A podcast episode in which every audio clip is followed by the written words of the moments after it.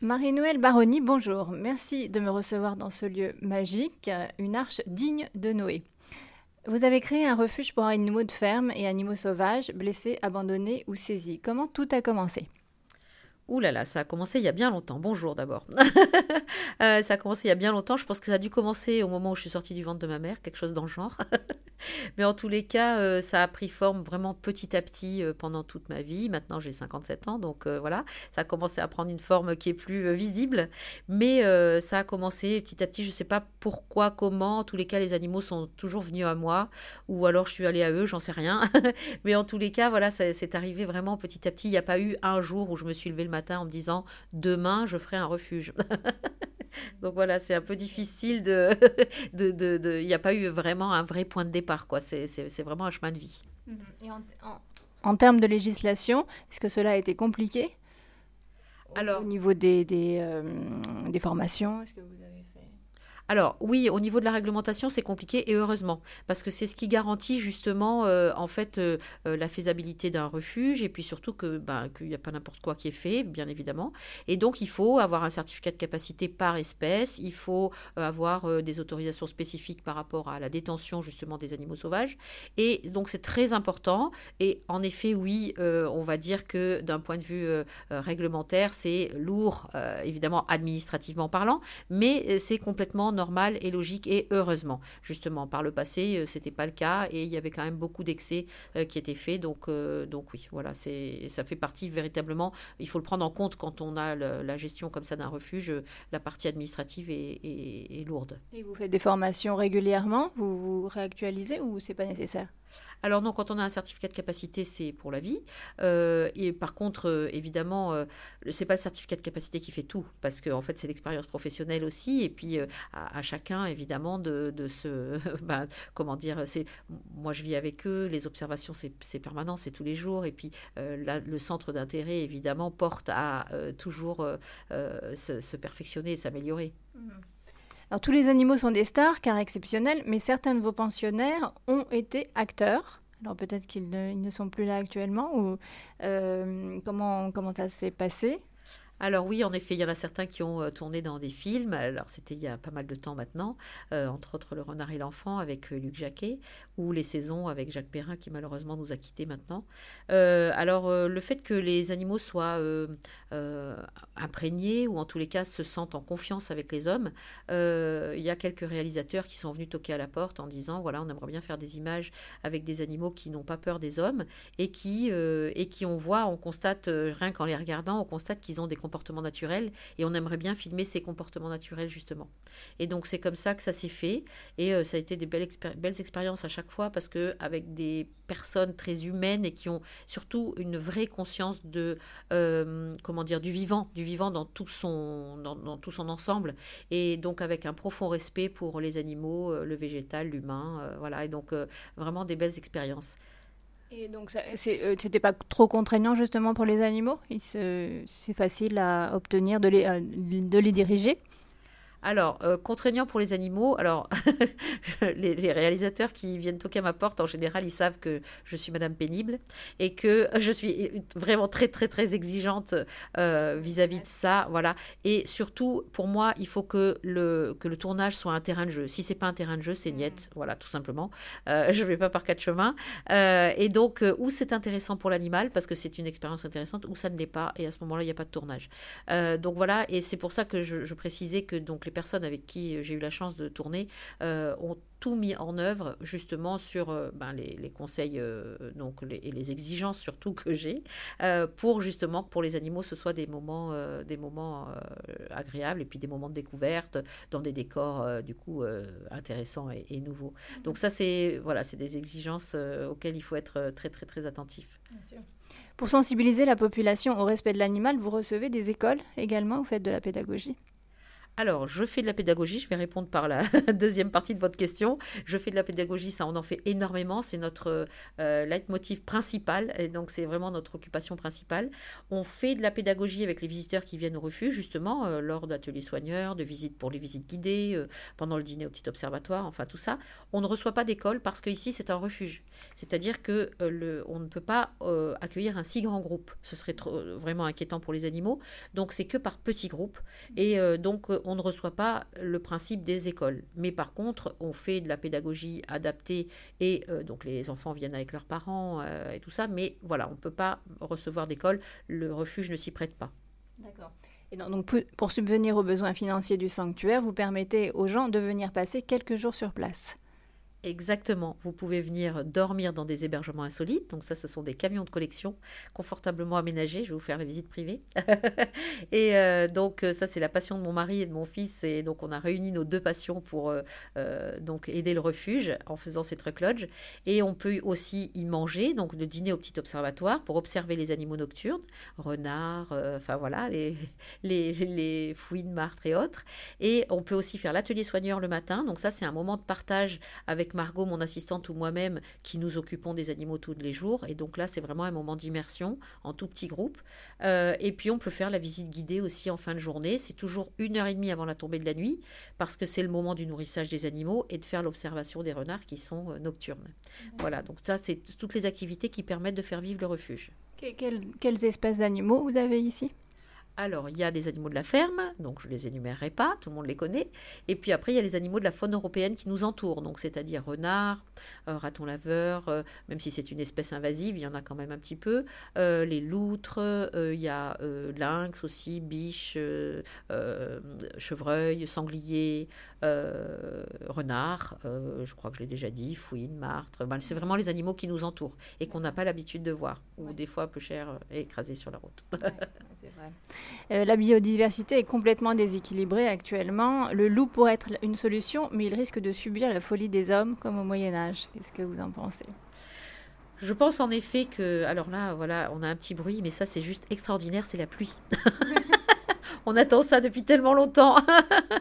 Euh, alors, moi, ce que je pense de la présence du loup, évidemment, ben, bon, je ne vais pas vous faire un dessin, évidemment, je suis euh, tout à fait euh, pour, parce que je considère, alors, on prend le loup, mais on peut prendre absolument n'importe quel animal. Je considère que l'animal est toujours à sa place à partir du moment où il est là. S'il est là, c'est qu'il est nécessaire. Il est nécessaire pour, dans la chaîne alimentaire, et il est nécessaire aussi pour son environnement, et donc il est nécessaire pour ceux qui sont au-dessus et en dessous. Et dans son environnement, il va faire une forme de régulation, bien évidemment, et de régulation naturelle pour le coup. Euh, et euh, il va aussi euh, permettre donc un équilibre avec les. Il va aider aussi à l'équilibre des cervidés. Il va aider aussi pour les renards, les lapins, enfin tout, en fait tous les animaux qui vivent dans la nature. Et donc je, j'ai un petit peu de mal à, concevoir cette notion d'espèces nuisibles ou à protéger ou dites nuisibles. Enfin bref, on va pas rentrer dans le débat. Mais en tous les cas, de mon point de vue, du point de vue de l'animal, en réalité, l'animal, chaque animal est à sa place. Voilà. C'est après, il y a une histoire de cohabitation. Et dans ce sens-là, il y a une réflexion euh, vraiment euh, importante à avoir et de se dire quelles sont les solutions pour pouvoir cohabiter. Mais mon point de vue, c'est vraiment que c'est une histoire de cohabitation. Alors, quelles seraient justement les conditions pour cohabiter, euh, selon vous? Alors, les conditions de cohabitation, ce serait euh, de prendre en compte euh, quels sont les, euh, qu'est-ce qui pourrait occasionner des dégâts, du coup, pour le coup, quels sont identifiés donc les dégâts et identifier ce que, nous considérons en tant qu'humains hein, comme dégâts. Hein, je ne dis pas que je suis d'accord, mais en tous les cas, voilà, il y a des dégâts qui sont certaines personnes considèrent que ce sont des dégâts, et donc là, voir au, au, coup par coup, qu'est-ce que c'est si Bon, il y a des exemples, euh, il y a des exemples qui sont faits par euh, justement même les fédérations de chasse en disant, en mettant par exemple des clôtures spécifiques pour les sangliers autour des champs de maïs, euh, bon, des petites choses comme ça. il, y a, il, y a, des choses possibles. Peut-être aussi se dire que le temps en fait, va aller dans notre sens. C'est-à-dire que une régulation par les loups, par exemple, elle va mettre, euh, bah, elle va mettre euh, entre 5 et, 10 ans euh, pour une régulation sur les sangliers, par exemple. Et, donc, cette régulation, bah, est-ce qu'on est prêt à être un petit peu patient? Et euh, oui, bah, peut-être que pendant ce temps-là, il va y avoir des petites adaptations à faire, il va y avoir euh, euh, des, mettre des petites choses en place pour justement que cette cohabitation soit possible. Mais réfléchir dans le sens de se dire on va cohabiter, c'est pas pareil que réfléchir dans le sens de se dire on va réguler.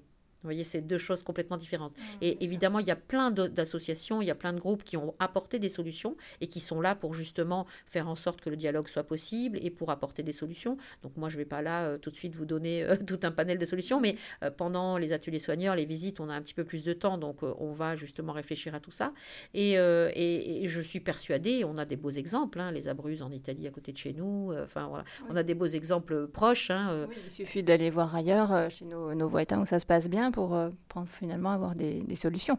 Exactement, il n'y a pas besoin d'être euh, grand scientifique euh, pour, pour ce genre de choses. Et après, voilà, on a des, des habitudes culturelles, on a des habitudes pastorales. voilà, donc remettre un petit peu au goût du jour et en question dans cet objectif-là, je pense qu'il peut y avoir des solutions faisables. J'y crois en tous les cas. Et justement, à propos de l'atelier soigneur, en amont, qu'est-ce qu'il faut faire lorsqu'on trouve un animal blessé? Ou, ou ne pas faire d'ailleurs? Alors, dans tous les cas, un animal blessé, euh, il faut euh, dans tous les cas appeler un centre de soins, le centre de soins le plus proche. Euh, parce que prendre une décision en tant que particulier, c'est pas possible. Et très souvent, il y a l'affect qui se met au milieu, et surtout si c'est un bébé, si c'est un jeune, bon, c'est compliqué. Dans tous les cas, il faut appeler le centre de soins, et c'est le centre de soins qui va conseiller. il faut s'assurer, alors souvent, quand on trouve un bébé, faut pas se dire, il est, alors s'il est blessé, de façon évidente, il est blessé, on l'amène dans un centre de soins. Mais s'il n'est pas blessé, souvent la mère est dans le Et donc, il faut juste le mettre à l'écart euh, des voitures, le rentrer un petit peu plus dans le, sous-bois ou dans le champ euh, à côté. Et euh, la mère va venir le récupérer. Parce que souvent, on, se substitue en fait à la maman naturelle alors qu'on n'a pas de solution à apporter à ces animaux-là. Et leur, leur milieu, c'est le milieu naturel. Donc, prenons le bébé, on le met un petit peu en sécurité, comme les petites chouettes qu'on va trouver euh, au printemps par terre, hop, on les remet sur une branche ou éventuellement dans un carton, et la maman va continuer à les élever. Et euh, cette, cette, idée qu'on les a touchés, que la mère euh, ne va pas les, s'en occuper, c'est faux. La, vie est toujours plus forte. C'est-à-dire que voilà, on va le prendre, et on essaye de le prendre évidemment pas avec les mains, avec un, tissu, un chiffon, un t-shirt, et on va le remettre dans son milieu naturel un petit peu plus loin en sécurité. Et donc ça, c'est vraiment la première des choses à faire, et puis ensuite contacter un centre de soins. Vous êtes centre de soins ici?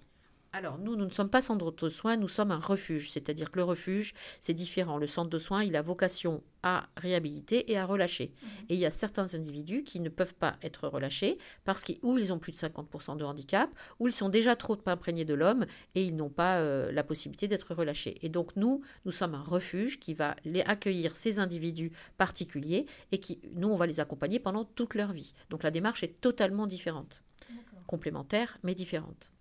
Justement, à propos des, des bébés qu'on trouve sur la route, il y a un gros, un gros sujet en ce moment, ce sont les sangliers.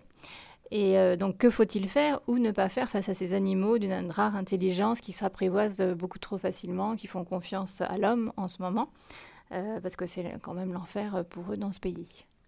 Oui, complètement. Alors le sanglier, évidemment que c'est un souci, puisque, comme vous le dites très bien, il s'imprègne très très vite.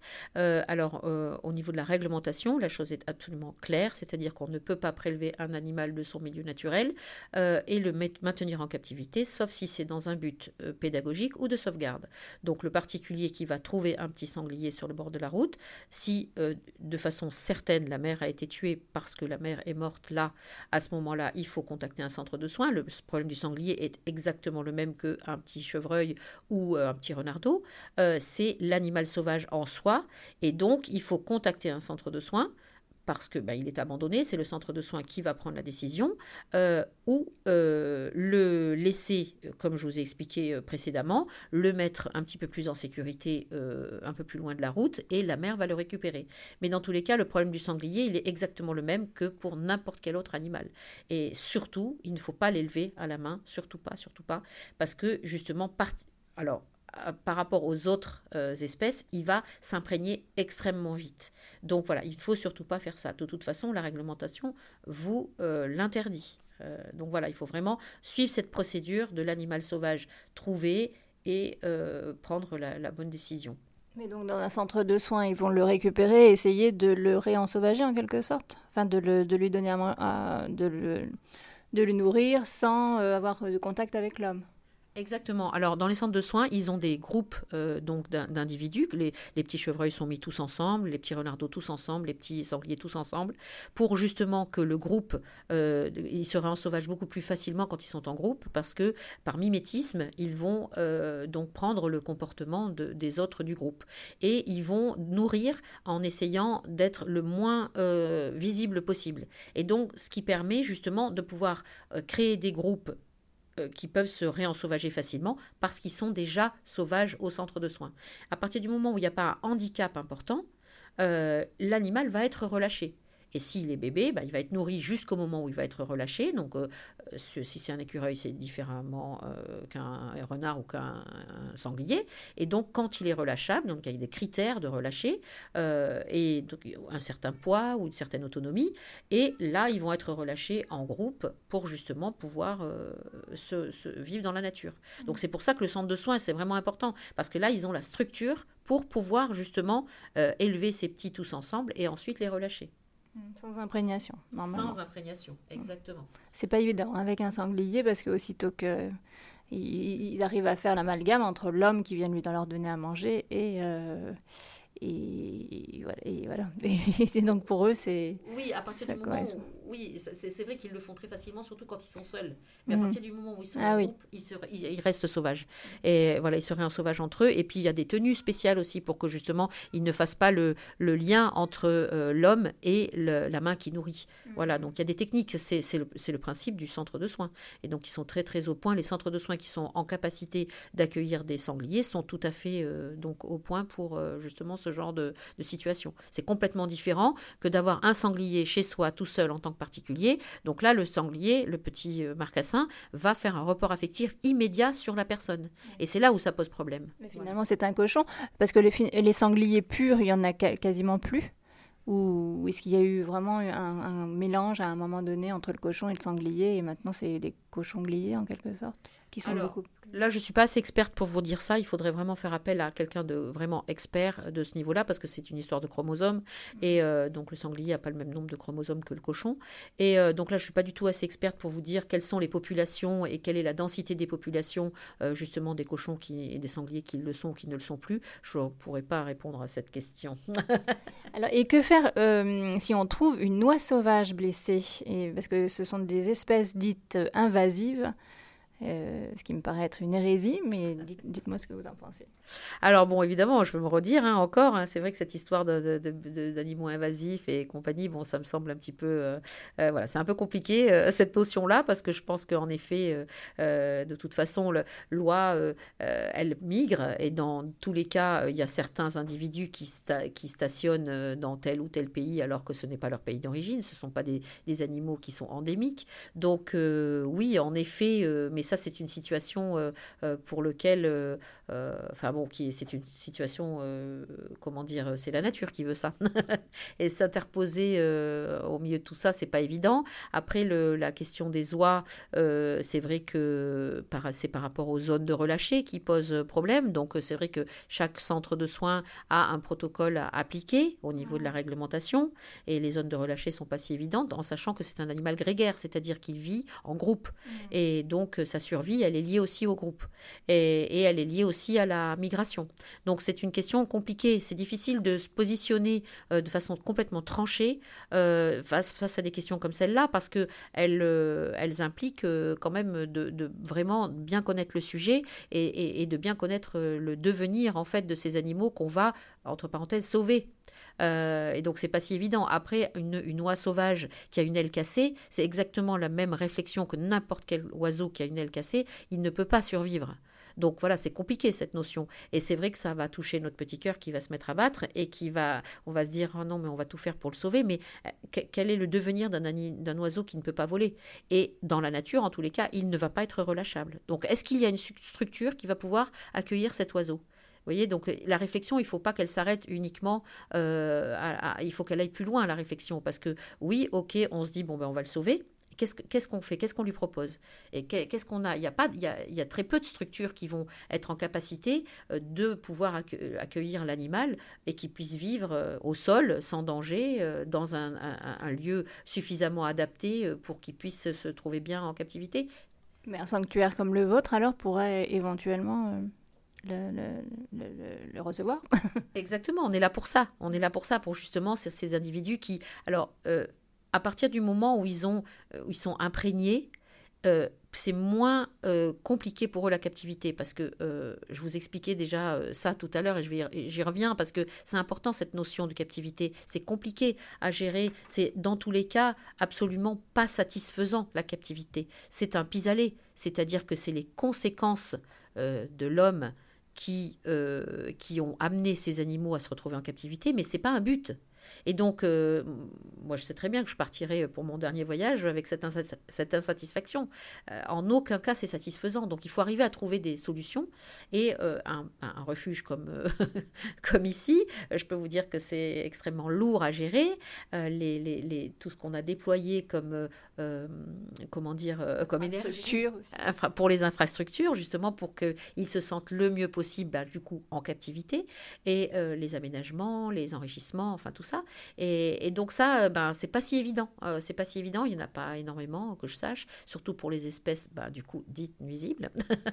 et, euh, Ou invasives que l'on peut pas garder dans un centre de soins, alors, que, que j'arrive à, comprendre, c'est ça? Oui, exactement, exactement. Le centre de soins, une espèce invasive, il a vocation à l'euthanasier, parce que justement, elle est invasive. Voilà. Et donc, il, voilà, il va se trouver après une alternative dans, dans le, les structures parcs zoologiques qui, eux, font euh, donc de la pédagogie et aussi euh, de la hum, sauvegarde. Et donc là où l'espèce va avoir, euh, le, maintien de l'espèce va avoir un sens, mais sinon c'est compliqué. Qu'est-ce qu'on fait? C'est cette question-là, euh, je ne vais pas pouvoir, moi toute seule, répondre pour... Euh, vous voyez, il faut que chacun aussi se pose la question et se positionne par rapport à ça. Oui, et alors le, petit animal que vous avez, euh, que je vois plus, qui, est, considéré comme une espèce invasive aussi. Donc là, il faut, il faut un, un certificat de capacité différent pour pouvoir le garder au sein, ici? Alors, le certificat de capacité, c'est euh, donc euh, une, euh, donc ça atteste d'une connaissance et d'une, c'est une autorisation de détention. Ça ne peut être que dans un but pédagogique ou de sauvegarde, peu importe l'espèce. Mmh. voilà, c'est pas une histoire d'espèce, c'est une histoire. donc, le certificat de capacité, il est lié à une espèce.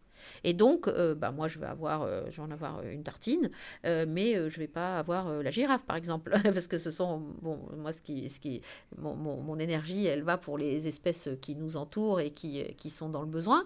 mais si on me demande d'accueillir une girafe, bon, déjà, je n'aurai pas la structure, et puis je n'aurai pas le certificat de capacité. Donc, ce ne sera pas possible. D'accord. Voilà. D'accord. Euh, alors, qu'est-ce qu'une imprégnatrice? Parce que j'ai lu quelque part que. Alors, je ne sais pas, vous considérez vous comme une imprégnatrice ou c'est. Je ne sais pas. Dites-moi. Alors, imprégnatrice, c'est un mot qui, euh, voilà, qui veut, qui veut tout dire et qui veut rien dire en même temps. C'est pas, euh, pas un métier, c'est pas, enfin voilà. alors, imprégnatrice, c'est parce que à partir du moment où l'animal arrive au refuge, euh, comme je vous disais tout à l'heure, j'y reviens encore, mais malheureusement c'est récurrent, c'est quand même euh, le, cas de tous les animaux qui sont ici, euh, il va vivre en captivité. Cette captivité, elle est contraignante pour l'animal. Et donc, pour éviter qu'elle soit, pour qu'elle soit le moins contraignante possible, on va faire ce qu'on appelle du medical training. C'est-à-dire le medical training, c'est un entraînement médical qui permet de désensibiliser toutes les parties du corps de l'animal pour pouvoir faire les soins, les déparasitages, les checks quotidiens, et que ce soit un moment agréable pour l'animal. Et ce medical training, il va amener aussi une forme d'imprégnation, c'est-à-dire que l'animal va s'imprégner des euh, comportements de l'homme, et l'homme va évidemment s'imprégner du comportement de l'animal pour avoir des gestes adaptés. Et donc cette imprégnation, en fait, elle va amener euh, un peu une transformation entre, on va transformer euh, la relation qu'il y a entre l'homme et l'animal, une relation qui est très inquiétante pour l'animal, on va la transformer dans une relation rassurante et on va devenir une forme d'enrichissement. Je ne sais pas si c'est très clair ce que je vous dis, mais en tous les cas, voilà, on, va justement essayer de minimiser au maximum l'impact qu'on a sur l'animal et on va justement essayer de le transformer en une relation positive. D'avoir sa confiance finalement. Exactement. Euh, quand les animaux arrivent ici, ils arrivent avec, euh, des, avec des problèmes de confiance énormes, souvent, ou pas d'ailleurs. Mais euh, du coup, on va essayer de faire en sorte voilà, de devenir véritablement un enrichissement pour eux. Mmh. Voilà, c'est ça, c'est ça un petit, c'est comme ça que j'expliquerai un petit peu l'imprégnation. l'imprégnation, voilà. après, ça, ça en fait pas un animal domestique, attention, parce que le fait que l'animal soit imprégné, c'est un état, c'est pas un statut. C'est-à-dire, il en reste toujours, son statut est toujours un animal sauvage. Et un animal, donc il faut bien faire la différence entre le statut et l'état. C'est un animal sauvage, mais qui va avoir un comportement euh, qui va être rassuré en notre présence. D'accord. D'accord. Et, justement, on vous emmène euh, régulièrement des animaux? C'est des gens, des particuliers qui trouvent des animaux sur le bord de la route, euh, blessés ou perdu ou Alors euh, non, pas du tout, puisque nous, nous sommes un ah refuge et non pas un centre de soins. Non, mais cette question, elle est, elle est souvent récurrente et c'est important de l'avoir posée parce que euh, l'animal va aller d'abord au centre de soins. Mhm. Et si au centre de soins, il est trop imprégné, à ce moment-là, il va venir au refuge. Vous voyez Mais voilà, c'est pas dans le sens où euh, c'est pas un c'est pas un centre de soins ici. Voilà, c'est un refuge. D'accord. Donc vous êtes la prochaine étape après le, centre de soins. Parce que, mais, mais, mais excusez-moi, mais vous, mm. j'essaye de comprendre un petit peu votre structure. Euh, mais vous disiez quand même que vous euh, donniez des, des, des, cours, entre guillemets, aux personnes qui sont là pour soigner les animaux ou alors, le, minimum Non, alors en fait, euh, pas des cours. C'est-à-dire que on appelle ça l'atelier soigneur animalier. Euh, quand on parle des soins, nous, en fait, les soins quotidiens, c'est euh, aller le, faire le déparasitage, le check quotidien, leur apporter à manger, nettoyer leur espace de vie. Tout ça, c'est ce qu'on appelle faire les soins. Et donc, on a appelé ça ah, atelier soigneur animalier, mais en fait, c'est pas dans le sens de soins vétérinaires. Mm, mm, mm. Alors, évidemment qu'on va prodiguer, prodiguer, des soins vétérinaires quand le, besoin se fait entendre, mais dans tous les cas, on va pas nous donner. C'est pas c'est pas ça qu'on va partager avec les visiteurs. On va partager véritablement le quotidien du soigneur. C'est-à-dire que nous, tous les jours, on s'occupe d'eux et euh, donc c'est ça qu'on va partager. Mhm. pas, dans le sens, euh, pas dans le sens soins vétérinaires. D'accord. Donc ici, on peut passer euh, une nuit ou une semaine, si on veut, dans l'aménagement, les, les truck lodges. Alors, on peut y passer deux jours maximum pour euh, pouvoir contenter tout le monde. voilà, on ne peut pas y passer une semaine, mais on peut y passer entre une et deux nuits. Et en effet, on peut faire euh, le parcours complet ou à la carte. On peut faire la visite guidée, le dîner au petit observatoire, le lendemain matin l'atelier soigneur, le pique-nique avant de partir pour observer les oiseaux. Euh, et, voilà, et donc là, on aura fait le parcours complet pour mieux comprendre un petit peu comment fonctionne le refuge, quelles sont les, quelle est la démarche pédagogique justement, et faire connaissance avec les animaux du refuge. Il y a une période plus propice pour euh, observer les animaux? Alors, il n'y a pas de période plus propice tout simplement parce que les animaux sont là tous les jours, 365 jours par an, et 365 jours par an, dimanche et jour férié compris, on s'en occupe et on est là pour eux, et donc on partage ces moments-là, donc on est ouvert tous les jours. D'accord. Est-ce que vous pouvez nous, nous raconter une petite histoire, une anecdote qui vous a le plus touché, marqué? Euh, alors, une, ça va être difficile parce que depuis 57 euh, ans, euh, il s'en est passé des choses et il s'en passe toujours. ce, qui me, ce qui me touche et ce qui me m'émeut, on va dire, tous les jours, c'est la cohabitation en fait entre les animaux. Et donc, je parle souvent de cohabitation entre les animaux, les végétaux, les humains, enfin tout ça. Mais ça part surtout d'une observation entre les animaux. C'est-à-dire qu'il y a beaucoup d'animaux qui cohabitent entre eux alors que ce sont des cohabitations improbables, insolites. Et, et je me rends compte justement, ils n'ont pas le même langage, ils n'ont pas les mêmes habitudes, ils n'ont pas les mêmes euh, fonctionnements, et malgré tout, ils ont, une, ils ont un attachement très très très important, ils, cohabitent ensemble, ils vivent ensemble, ils dorment ensemble, ils mangent ensemble, et, ça, ça me, ça, ça, ça, me, ça m'émeut et ça m'interpelle tous les jours, et je me dis que euh, c'est que ce, comment cette espèce d'empathie qu'ils ont entre eux, cette compréhension qu'ils ont, et, ce besoin de, de, de, de vivre ensemble, euh, je trouve ça extraordinaire. Et, c'est un exemple, euh, je trouve, pour nous les humains, euh, il y a parfois proie et prédateur, c'est juste incroyable hein, de voir euh, à quel point ils ont ce, besoin de... Ils ont véritablement un, affect, on sent, enfin en tous les cas une empathie incroyable. Et, voilà, ce serait plutôt ça en fait qui me... Qui me, qui, me voilà, tous les jours, ça m'interpelle ça tous les jours. Comme par exemple le loup et l'ours finalement qui cohabitent deux grands prédateurs euh, qui peuvent cohabiter sans problème Alors, dans la nature, tous les animaux cohabitent. Il cohabite dans, tout, un, renard, par exemple, qui a son territoire. Sur le même territoire, il va y avoir le blaireau, il va y avoir aussi la fouine, il va y avoir le hérisson, l'oiseau. Ils vont tous cohabiter sur un même territoire. Et ils vont utiliser le territoire de façon différente, à des moments différents. Le point d'eau est souvent, d'ailleurs, le, moment de, enfin, l'endroit où tout le monde va passer, pas spécialement en même temps.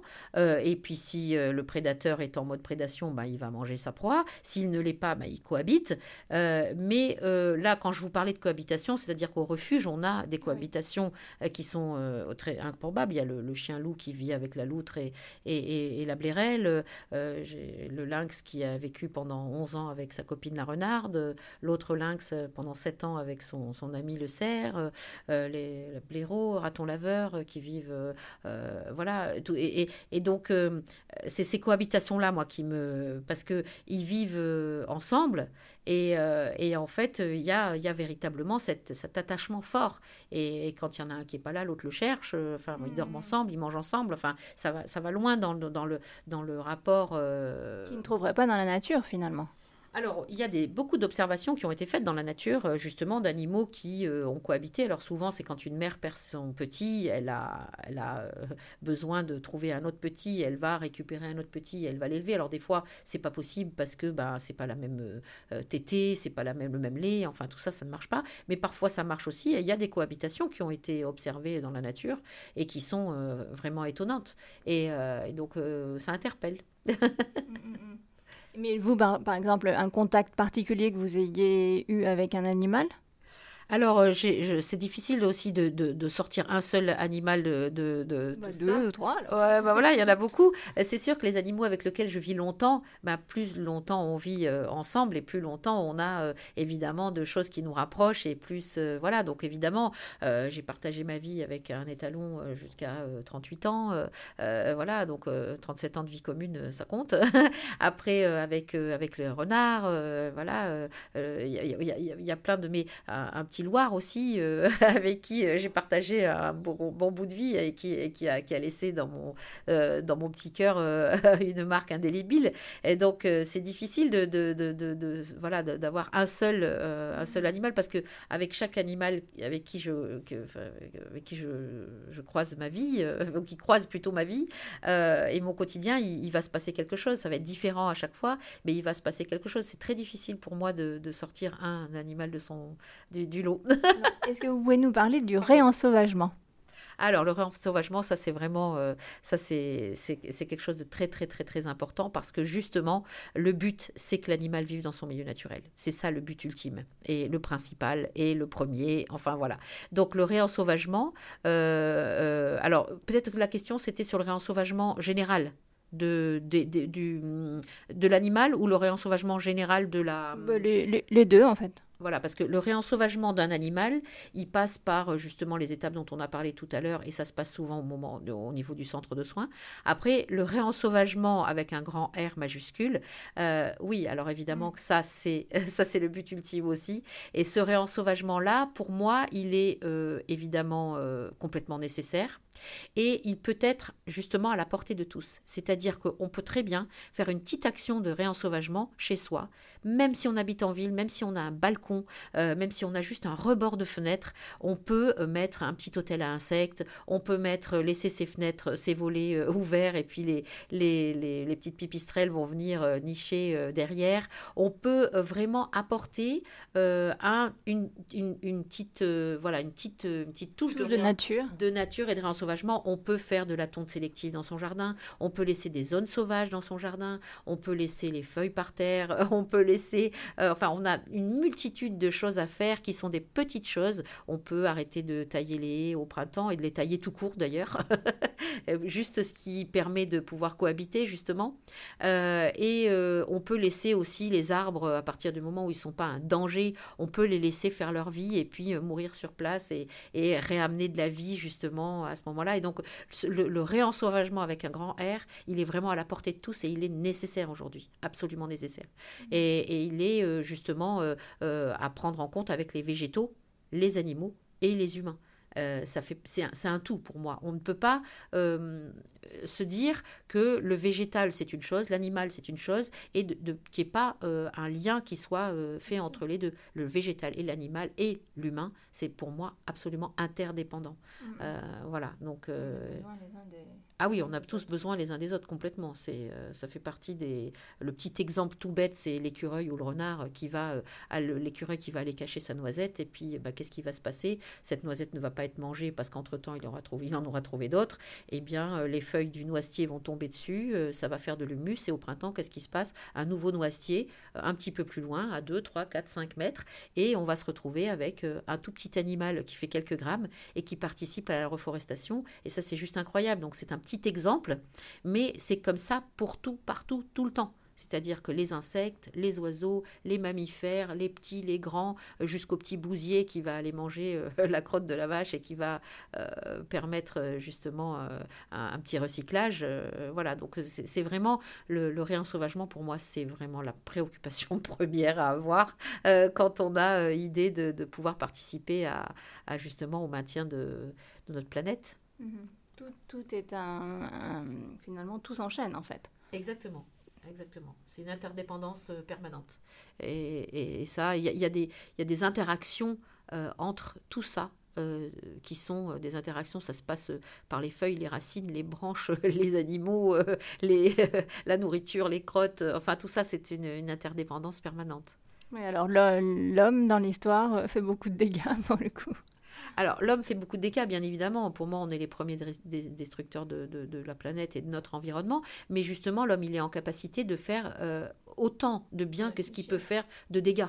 Euh, justement en, adoptant les bons comportements. Et, euh, alors, c'est bien d'avoir des grands projets, il faut bien évidemment avoir des grands projets, avoir des grandes actions, mais, mais chacun chez soi peut-être ramener justement la, capacité à chacun de pouvoir être maître en, fait de ses décisions et de pouvoir mettre en action mettre en action des petites choses. Comme je vous disais, euh, voilà, on peut vraiment euh, et on peut même, euh, si on n'a même pas de balcon et qu'on n'a même pas de rebord de fenêtre, on peut même, quand on va se promener, avoir une action positive. On peut rester sur les chemins, ne pas déranger les animaux dans leur milieu naturel. On peut de toute façon avoir une action positive et une action qui est dans le sens de la renaturation, dans le sens de la cohabitation euh, et, tout ça euh, dans le sens du réensauvagement et, de la cohabitation. Je pense qu'on peut vraiment tous avoir cette petite action.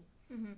Et justement, le réensauvagement pour les animaux en particulier, mhm. si on en trouve un, euh, un petit tombé nu nid ou est-ce que ensuite on peut facilement le réensauvager ou, ou c'est compliqué?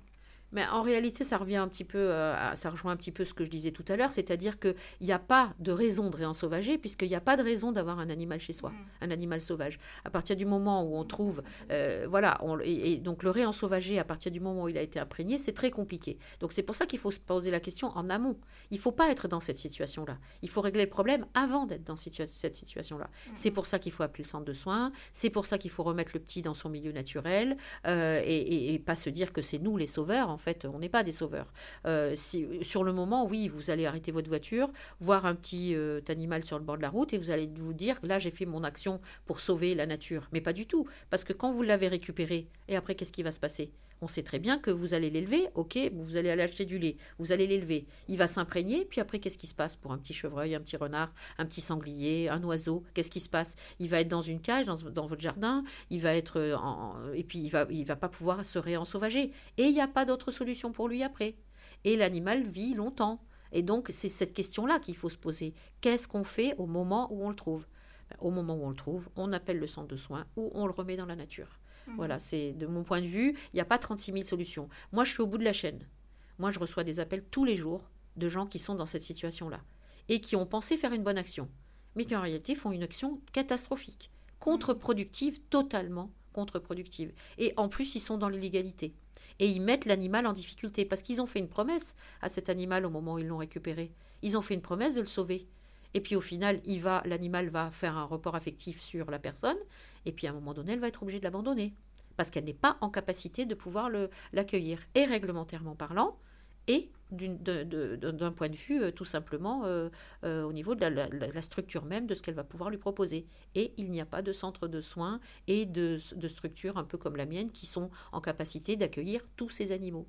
Donc c'est pour ça que c'est important. Faisons de la pédagogie, expliquons, expliquons vraiment quelle est l'aptitude à adopter. Alors la LPO fait un travail formidable. Euh, il y a des associations qui, euh, euh, font ce travail-là justement d'expliquer comment se comporter face à un animal sauvage qu'on trouvera dans la nature. Mais c'est vraiment vraiment important. De, de, faire passer le message et de savoir comment se comporter. Et comme on pourrait avoir le téléphone du SAMU ou du médecin le plus proche, ayons dans son portefeuille euh, le, le, le numéro du centre de soins le plus proche.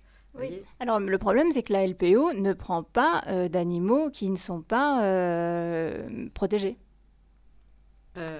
Oui, mais justement, mais ça c'est une question réglementaire. Donc moi je ne vais pas pouvoir répondre à cette question-là, bien évidemment. Mobilisons-nous pour justement euh, faire en sorte que les animaux soient, euh, que ce statut euh, soit réfléchi.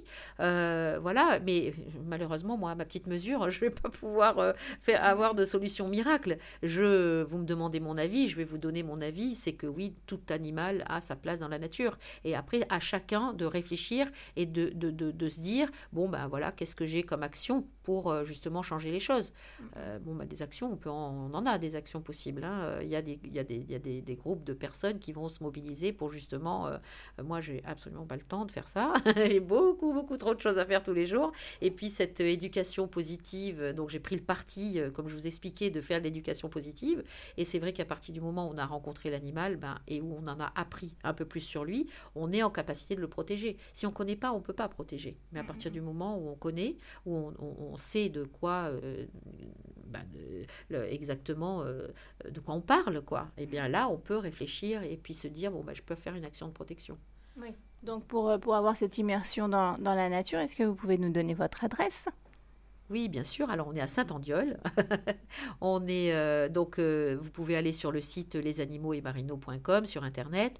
Vous verrez parce que tout est sur réservation. Donc, c'est vrai que l'adresse est intéressante pour situer. On est en Provence, on est à côté de entre Avignon et Arles, euh, pas loin de Cavaillon.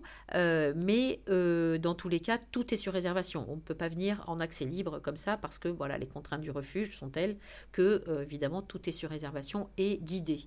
Euh, voilà, donc ça passe par le, site internet qui permet de, voir les disponibilités euh, et voilà.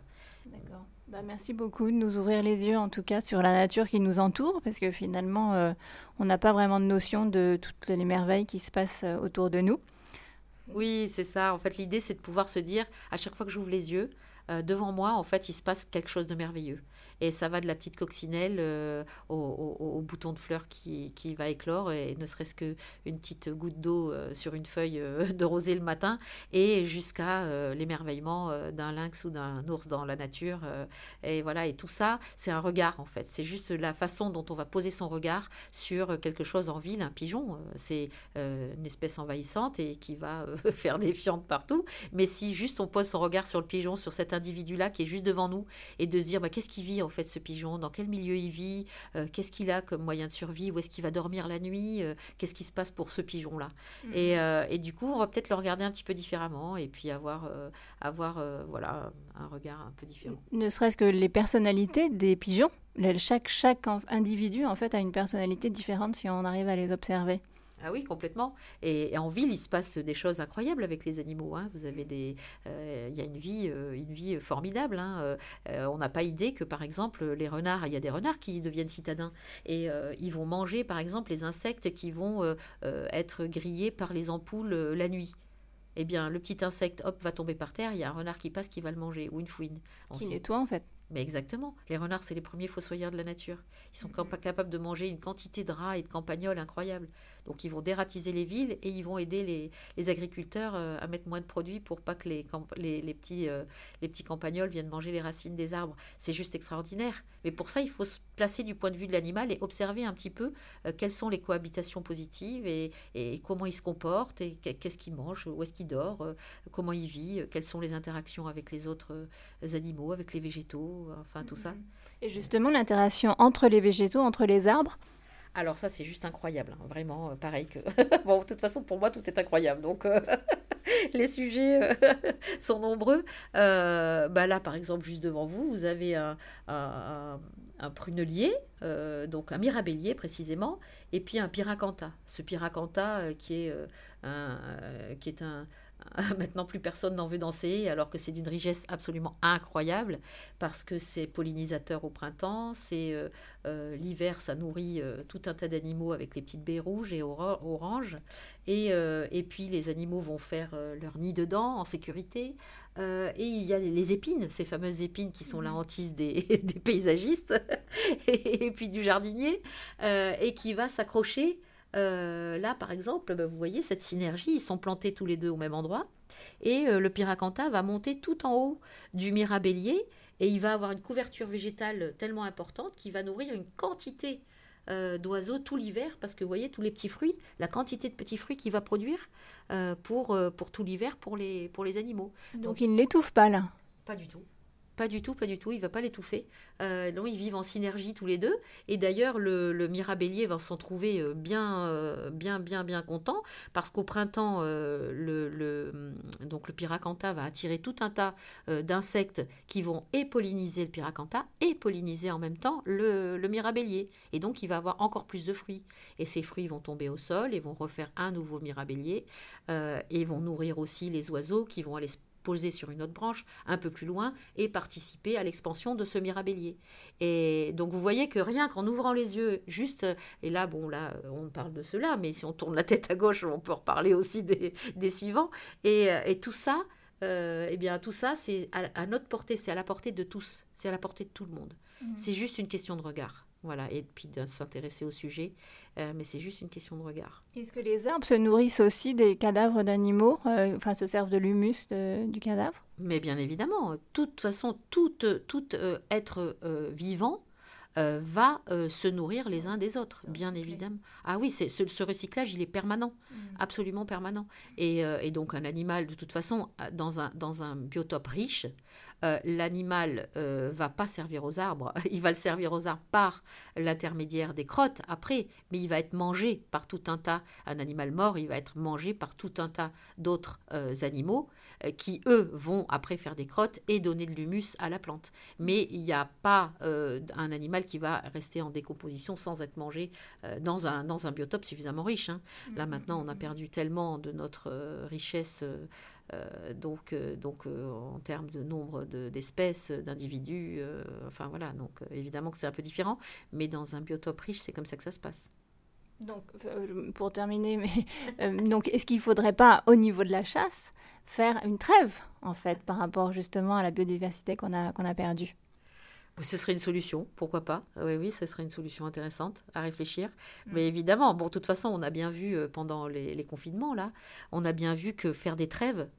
Euh, bon, bah, l'animal, euh, en fait, on vit sur le même territoire. Hein. on a bien observé que, parce que, bon, trois mois, qu'est-ce que c'est à l'échelle de l'humanité C'est à peine une respiration.